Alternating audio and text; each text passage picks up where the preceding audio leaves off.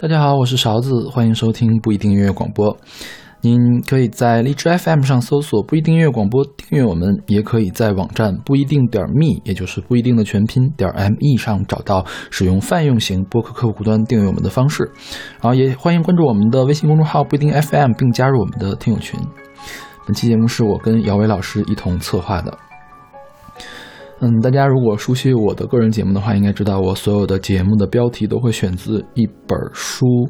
那么今天节目的题目呢是石黑一雄的一本短篇小说集，叫做《小夜曲：音乐与黄昏五故事集》。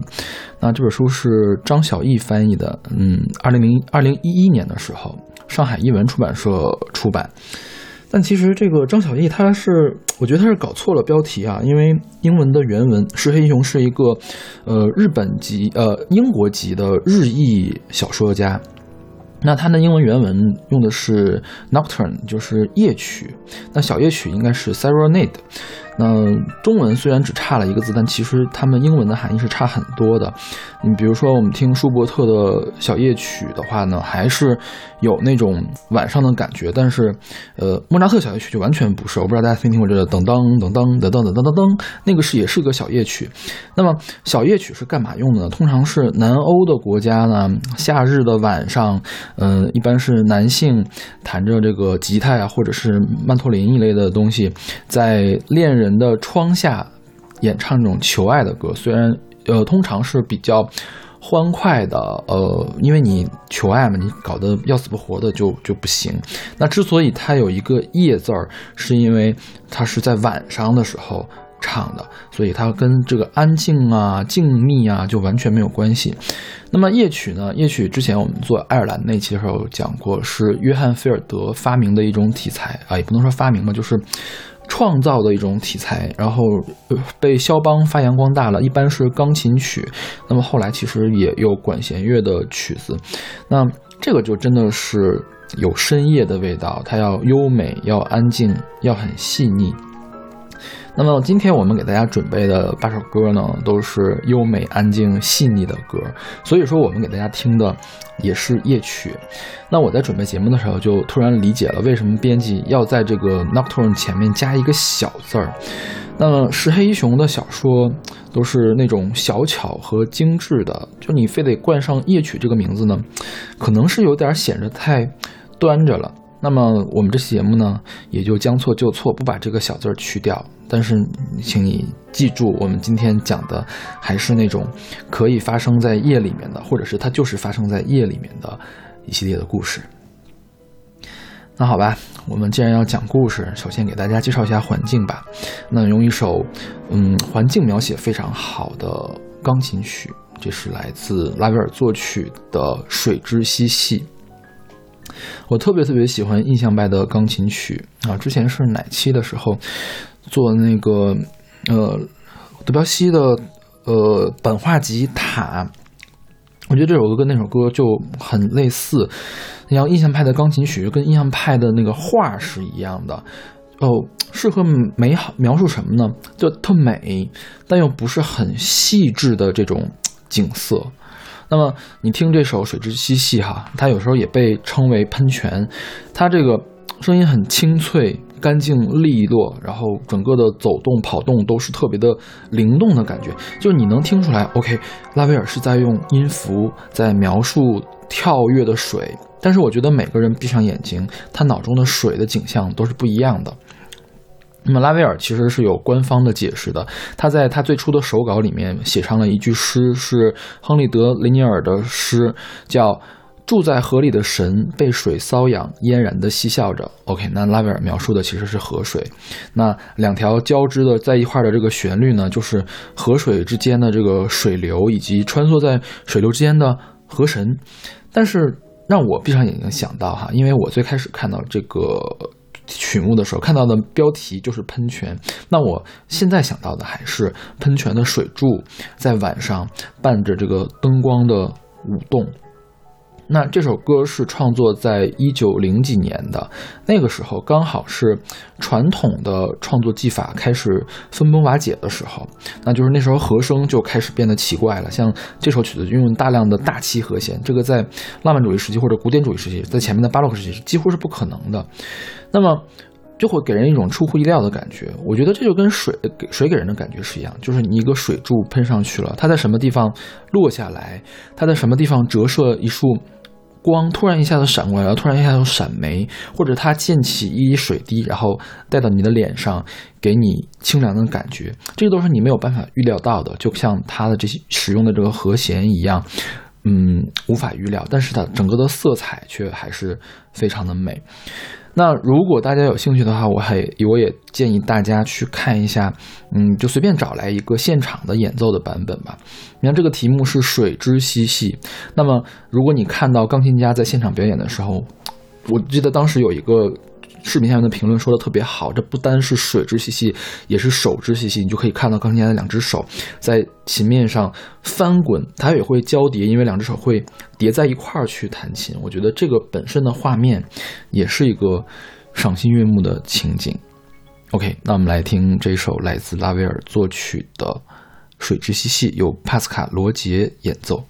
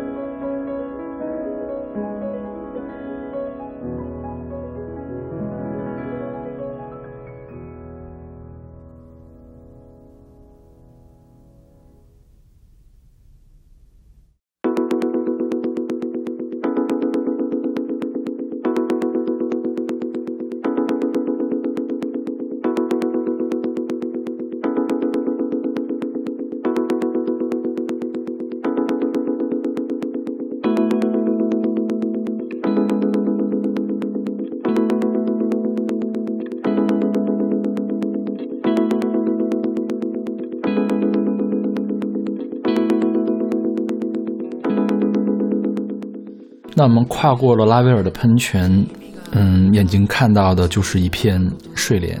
那这首歌是来自 Alien 的 Water Lily。不管是东方还是西方啊，我还特意去查了一下，睡莲都有特别美好的寓意。我觉得这个 Alan，Alan 谁呢？Alan 其实是野田洋次郎的一个 ID 吧，就是一个代号、笔名。那野田野田洋次郎就是用 whatly 来比喻自己心爱的人，女神一般的存在嘛。那你看莲花。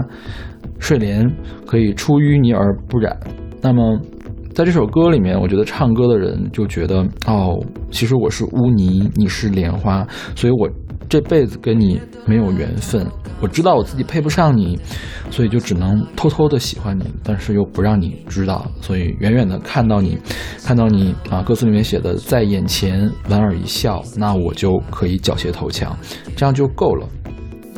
但是，因为你是女神呀，我又在看着你，你又不知道我喜欢你的感情，对我说着不要离去，不要哭泣，那么只会让我更加的想躲起来，想要流泪。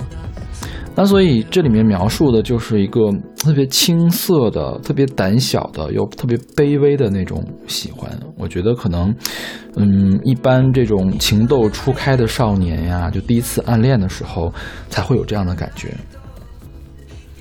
这两年啊，这个你的名字还有天气之子特别的火，就把这个 Red Wimps 给带火了。那么就更多的人知道了这个 Red Wimps 灵魂人物，就是我们今天听到这首歌的演唱者叶田洋次郎。他是一二年开始的时候用这个 Airline 为名来做一个个人的音乐计划。那么就风格其实是更偏重流行和电子的，那么他们私人化的东西也很多。你看 Red Wimps 就会更偏摇滚一下，就是大家如果有兴趣可以去试一下。那么来听这首来自 Airline 的 Water Lily。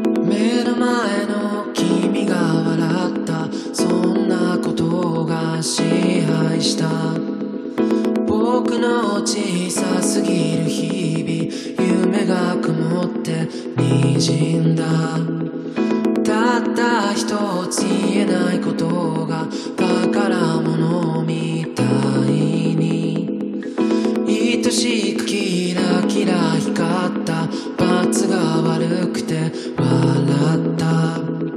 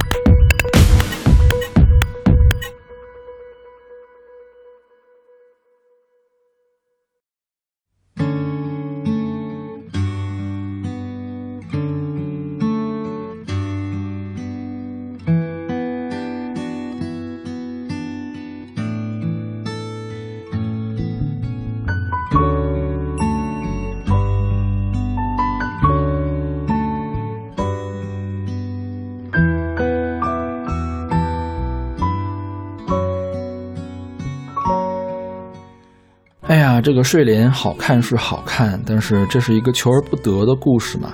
这么美好的夜晚，我们也讲一讲甜美的爱情故事好了。又几年前啊，可能大几年前了。那时候我看动漫还比较多，什么番都看，连卖肉番都看。然后我印象最深的一个动画片是动漫是这个脑洞很大的《天降之物》。我不知道朋友们看没看过，今天就不详细讲这个天降之物的脑洞怎么样搞笑了，因为我觉得有点破坏气氛。我们来说它的片尾曲，《天降之物》是当时我觉得片尾曲做的最用心的一个番，它每一集换一首片尾曲，用剧中的角色的声优来演唱昭和年代的老歌，然后这首歌就出现在第十二话的片尾，是动漫的那个女主角叫伊卡洛斯翻唱。叫做红的花，白的花。那这首歌原唱呢，是一九六九年成立的一个民谣团，叫赤鸟。这个团一九七四年就解散了，就五六年的时间嘛。但是他们有很多特别经典的作品流传下来。嗯，最有名的叫做《请给我翅膀》。那就赤鸟的女主唱，也是我们现在听到这首歌的演唱者，叫山田润子，在。一九九八年的时候，长野冬奥会的开幕式上就唱了那个《请给我翅膀》。我相信大家如果听到的话，一定会感觉很耳熟，因为很多的动漫里面都会不断的翻唱。那么他们还有一首歌叫做《竹田摇篮曲》，当然也是他们翻唱的，因为《竹田摇篮曲》是一个日本的传统民歌，在当时的影响也很大。一九七五年的时候呢，呃，台湾的台湾的一个文化人叫翁炳荣，呃，可能大家对他的女儿更熟悉，叫翁倩玉嘛。就翁景荣为翁倩玉做了一首中文词，然后填入了这个《竹篮摇篮》《竹田摇篮曲》，也就是我们特别熟悉的一首励志歌，叫做《祈祷》。那么这首歌的歌词，你看啊，将红色的花给那个人，把这花插在那个人的头发上，红色的花，红色的花在那人的头发上，好像太阳一样盛开。嗯，将白色的花给那个人，把这花插在那个人的胸前。白色的花，白色的花，在那个人的胸前，好像月亮一样盛开，就特别特别简单的歌词，感觉像民歌一样。那歌词和旋律都很天真而且淳朴，我觉得就象征了那种特别纯、特别美好的这个爱情。当然，这歌跟晚上一点关系都没有，我只是觉得把它放到晚上也是毫不违和，它是可以一首发生在夜晚的歌。那么。这个赤鸟的原版的，我特我最喜欢的版本其实赤鸟的原版，它里面前面有一段风铃一样的前奏，然后山本润子这个唱腔特别的柔美，所以就有一种春天里的少女的心事，就就是一下子就能感受到了。那么在《天降之物》的片尾曲嘛，伊卡洛斯演翻唱的这个版本，我觉得也特别好，因为《天降之物》。对伊卡特罗斯的设定，他是一个机器人，战斗能力超强，但是不是很懂个人的情感，就看起来是呆呆萌萌的那种感觉。然后这首歌刚好就描述了他那种懵懂的心理，就是他对男主角有一种感情，因为他是机器人，他又不懂这个什么感情。嗯，他那声又是早见沙织嘛，就是声音比山田润子更有青春和甜美的气息，就是更加有那种少女的情怀了。嗯，七四年的时候，赤鸟不是解散了吗？那山本润子和赤鸟的吉他手山本俊彦就结为了夫妇。那个时候，呃，那个时候山本润子好像不姓山本啊，姓什么我还真给忘了。那个后来结为夫妇，一直到今天都在一起。那我们现在听到这个版本，其实是，嗯，山本润子一九九八年精选集里面收录的。那么其实已经跟他最初的。感觉不太一样了，但是你想，经过了这么多年的时间的沉淀呢，风味呢，就算是别有一番风味吧。好，那我们来听这首甜甜的，来自山本润子的《红的花，白的花》。自。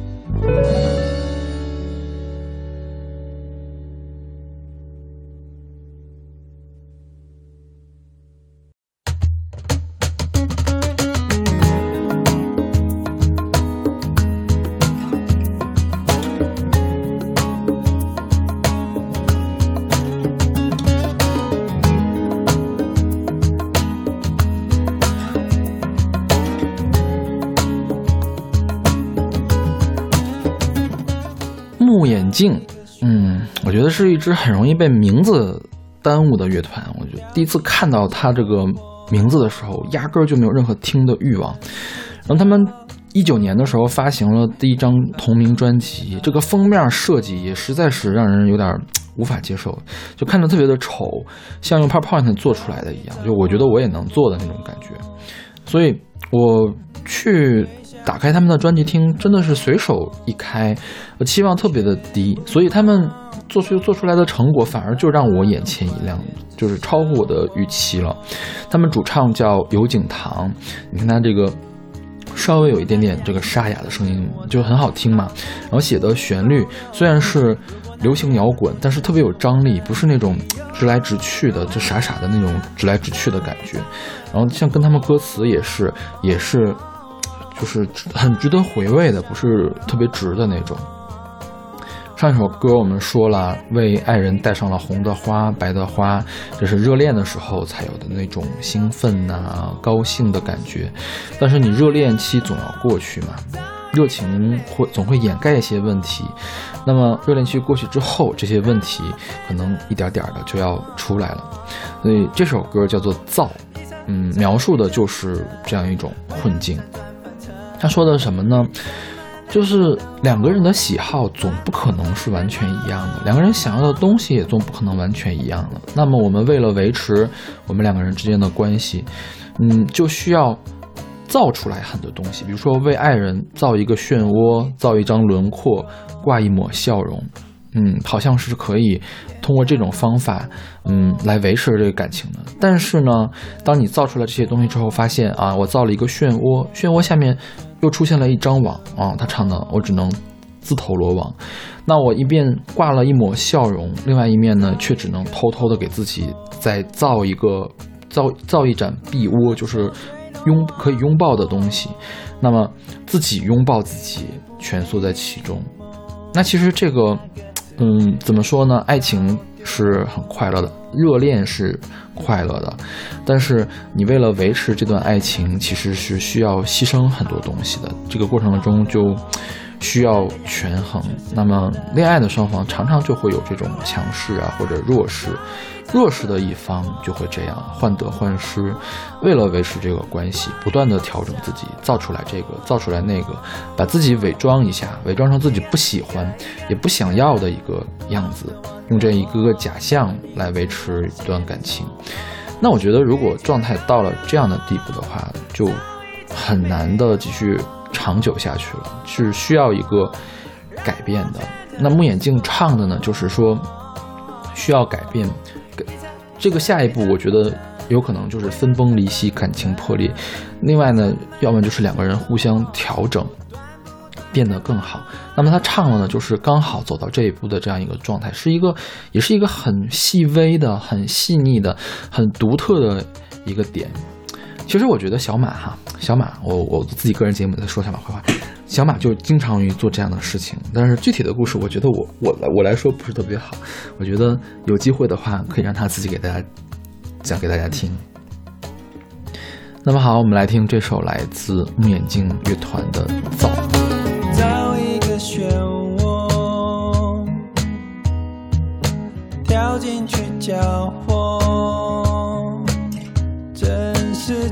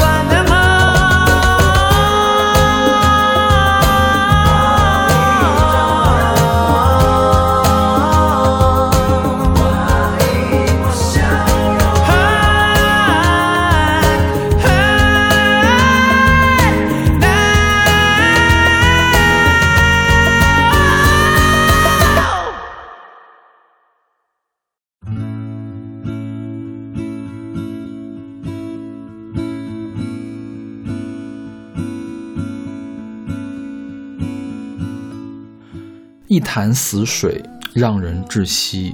我不知道有多少热恋哈、最终都会变到这样一个地步。你看他的歌词写的：“我躺在最安稳的怀里，甚至不再有泪痕，为何我快窒息？被多少人羡慕的我们，细水长流的我们，为何却不甘心？”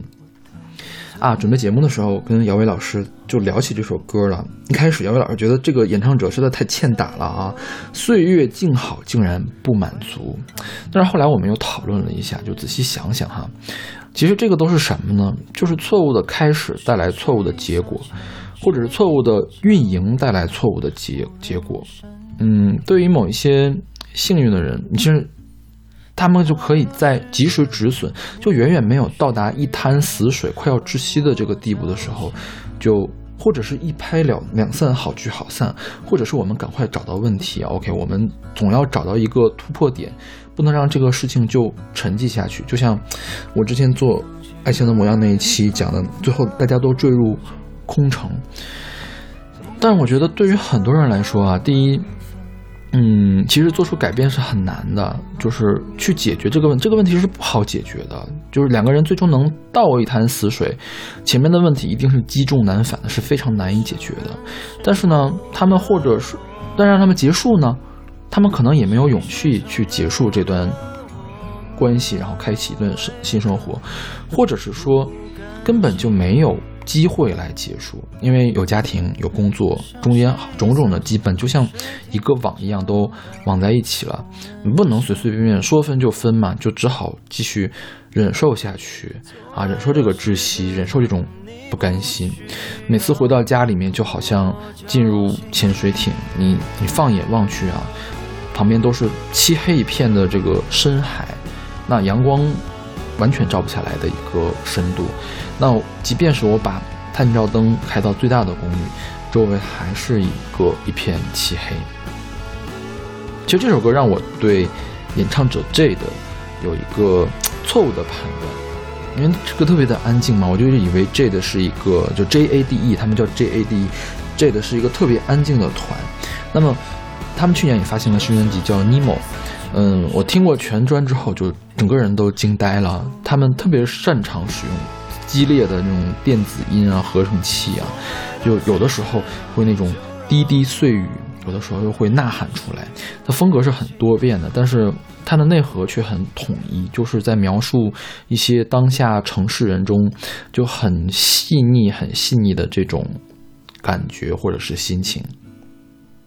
那好，那我们来听这首来自 Jade 的《潜水艇》。我掉进了最友终于不用再浮沉，不泛一点涟漪。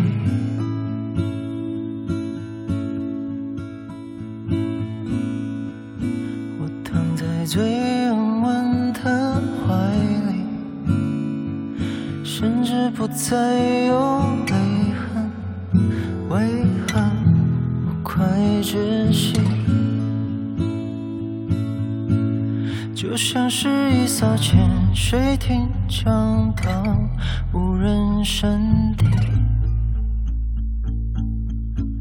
从来都是这样，你不需要把我叫醒。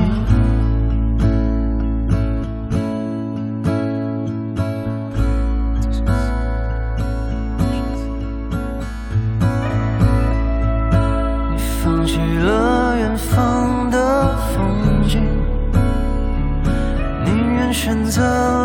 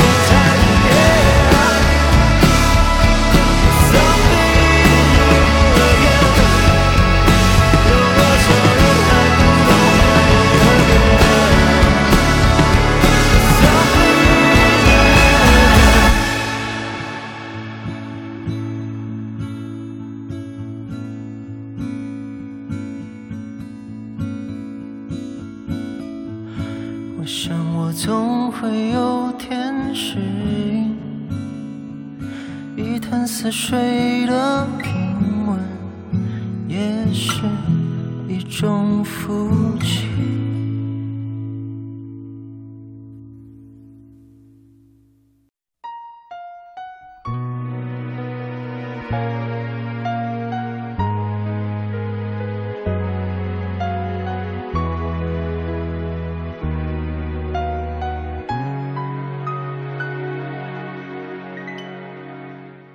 刚才说的是一潭死水，但对于另外一些人来说，他们就很不一样，就是到了不得不分开的那一刻，浓烈的感情仍然没有办法化开，哪怕是另外一边已经没有共鸣了。那我们现在听到这首歌是来自周华健的《浓情化不开》，作词呢是林夕参与的啊，当然还有詹德茂跟他一块儿做的词。那我觉得林夕就特别擅长写这种，呃，很悲哀的、很卑微的爱。那么，即便到了临别的这一刻，已经听不到对方的共鸣，还要说，你看歌词里面说的“我珍惜你，你亦要珍惜自己”。我觉得他就是在写对黄耀明的感情，虽然他跟黄耀明根本就没在一起过嘛。啊，我跟你分手啦，不是因为我不喜欢你啊，是因为我太喜欢你了。啊，歌词说为爱你占据你一生，比分手更残忍。所以他要说我不懂爱，有谁更懂得爱？我不心痛，有谁更有谁会更心痛？那么，嗯，唱歌的人就希望你不喜欢我嘛，起码能理解我，所以要说你不相信，有谁会更加相信？你不知道，有谁会更加知道？那这就是一个很卑微的爱，宁愿牺牲自己跟对方在一起的机会，也要放手嘛。那么听歌的好处呢？我觉得有一点就是，你看歌词的时候，从来都不怕断章取取义，因为我们听歌又不是，又不是说要获得什么。嗯，大多时候都是我想达到一种情感的共鸣，尤其是在听歌词的时候，我想拿到一个是情感的共鸣。那我把一首歌看作是一个完整的作品，一个完整的故事，当然是好的。那我只挑出来一两句或者是一两段来获得感悟，也不是什么不应该的事情，是不是？所以说，这样一首歌可以拿到的解释就会变得更多样。那比如说，我在跟姚伟老师策划节目的时候，姚伟老师觉得《浓情化不开》讲的是什么呢？想的像是有交流障碍的一对情侣，他们因为交流不畅，最后不得不分开，这样一种悲剧。那么，所以其中一方就要用很强烈的反反问句向对方表达：“我是爱你的，你怎么就不知道呢？我是懂爱的。”你怎么就不知道呢？那说到周华健哈，周华健这首粤语歌，我觉得周华健的粤语歌特别的好听。我小的时候一直都不知道那个黄日华版的《天龙八部》片头曲，那个叫什么难念的经啊，是周华健唱的。那如果大家有兴趣的话，我觉得可以去试试这一本九五年的专辑，叫做《闲途有你》。那我们来听这首来自周华健的《浓情化不开》。情越浓，越会化不开，看不清那未来。情越长，越快要放开，怕一拥抱难分开。为爱你，占据你一生。比分手更残忍。若爱你，却要你牺牲，怎么可算情深？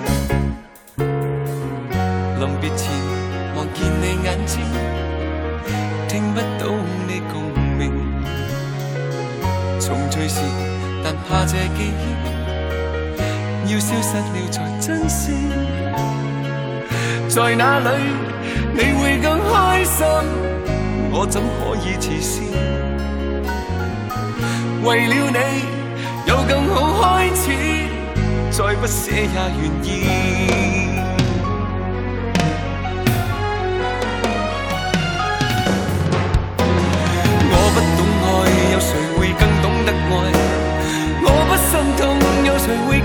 心痛？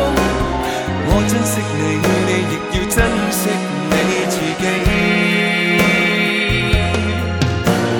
你不相信有谁会更加相信？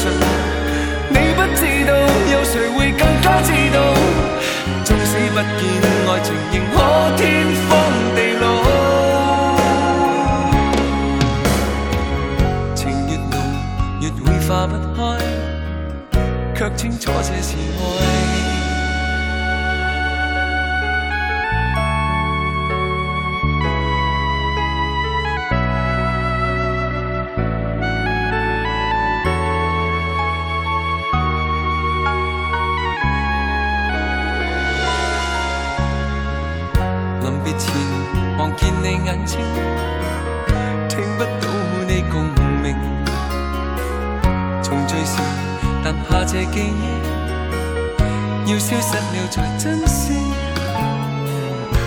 在哪里你会更开心？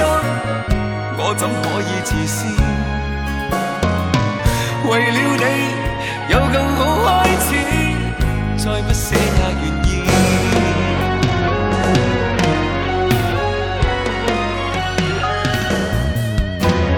我不懂爱，有谁会更懂得爱？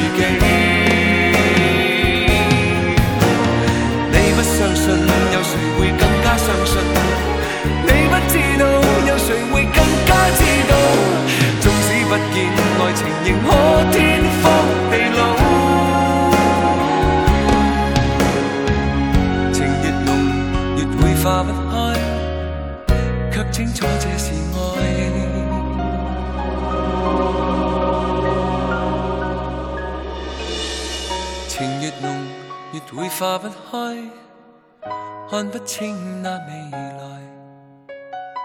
情越长，越快要放开。怕一拥抱难分开，在哪里你会更开心？我怎可以自私？为了你有更好开始，再不舍也愿意。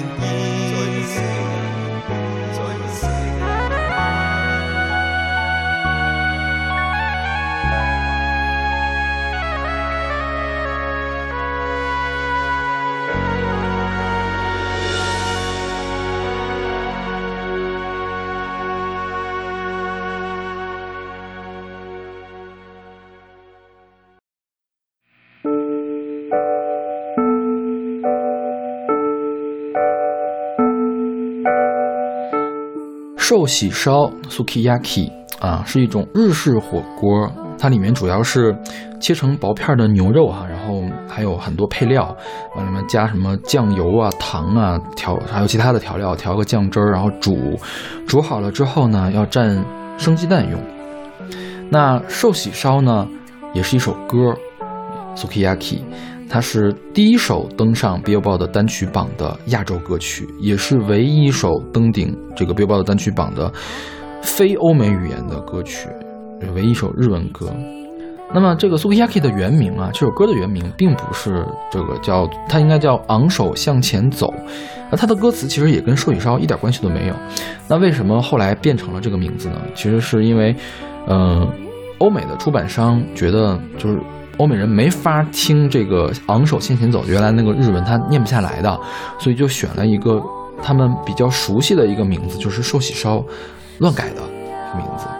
这个这个其实也挺有趣的。当时那个日本人引进 Moon River 的时候，把它改名了，改名叫做煮牛肉，所以日本的煮牛肉之歌就是 Moon River 啊。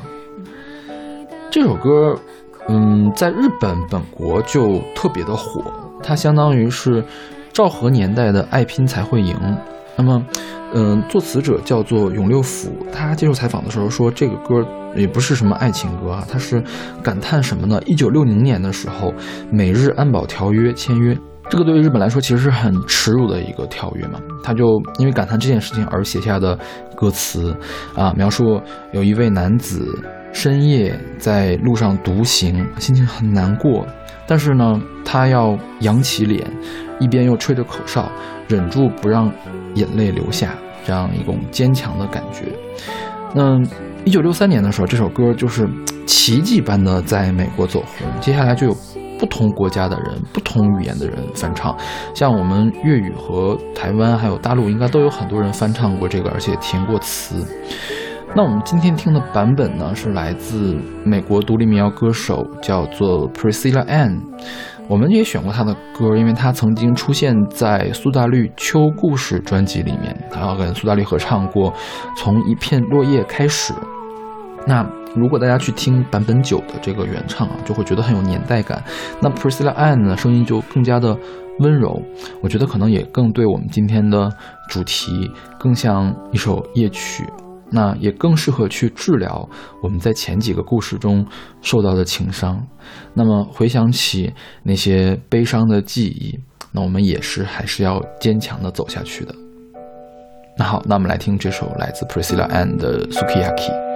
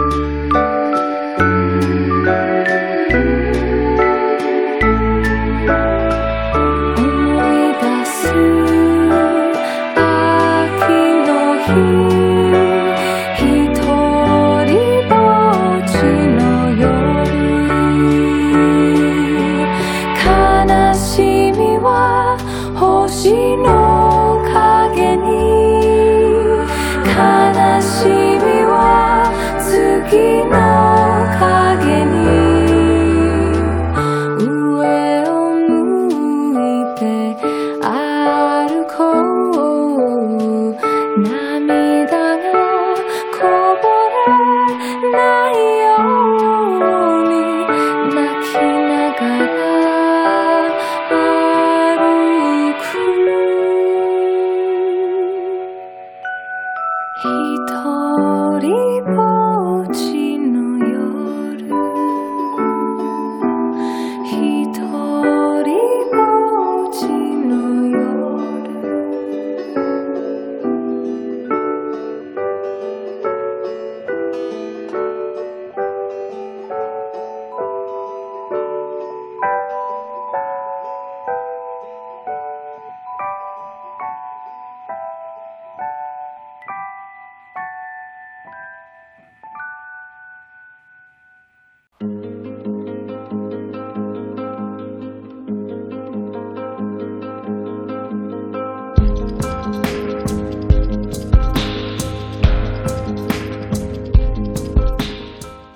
像一直都在讲爱情啊，最后一首歌我们格局高一点。二零一三年的时候，美国歌手有谁？我看啊，有 Nicole Case，还有 Laura v i e r s 还有加拿大的歌手 Katie Long，组成了一个超级组合，叫做 Case Long v i e r s 就是他们三个人的姓啊。然后二零一六年的时候，发行了我们现在听到的这张同名专辑，是一张另类乡村乐的专辑。那我们现在听的这首歌叫做《Atomic Number》原子叙述，就是专辑的开场曲。嗯，它开场就唱：“我不是雀斑少女，我不是金发乖乖女，我也不是等待你宠爱的小妖精。那么我是什么呢？我是这世界自然而独立存在的元素。我有我自己的 Atomic Number，我有我自己的原子序号啊！我不知道大家对原子序号有没有概念？就是元素周期表上每一个元素自己那个编号叫做原子序号。”我其实挺没想到的，就是原来原子序号还可以做这样的一个比喻嘛。这三个歌手，我觉得有特别神奇的地方，就他们明明在唱一个很激烈的观点，女权嘛，是不是？就是我不想做你男性的附属，我在一段关系中不想做你的附属，我也不想做你的附属，我是独立的，我是一种纯净的元素，一个很激烈的观点，在现在看来。那他们却用了一个特别温柔的方式唱出来，温柔到什么程度？温柔到可以入选我们今天的这个夜曲。你说它是夜曲，就没有听歌词的话，我觉得也也不过分，很温柔，很优美。所以我觉得温柔和力量从来就不是矛盾的。那么，其实我们今天的选歌就就到此为止了。那我们今天叫小夜曲。石黑一雄这个小说集的副标题叫做《音乐与黄昏五故事集》，他他讲了五个短篇小说嘛。本来我今天也想给大家讲故事的，但是音乐就是这样嘛，你你要听，你要通过音乐来讲一个故事，一般都是没头也没尾，然后细节有很也很含糊，就是总像蒙了一层纱一样，那有很多很多的留白。那么这些留白的地方呢？我觉得还是交给各位听众去补全。我觉得这个也是音乐的魅力吧。今天给大家介绍了，嗯，很多特别细碎的小心情。那么希望其中有一种可以跟你达到共鸣。那我们再次感谢姚伟老师跟我一同选曲策划。我们下期节目再见。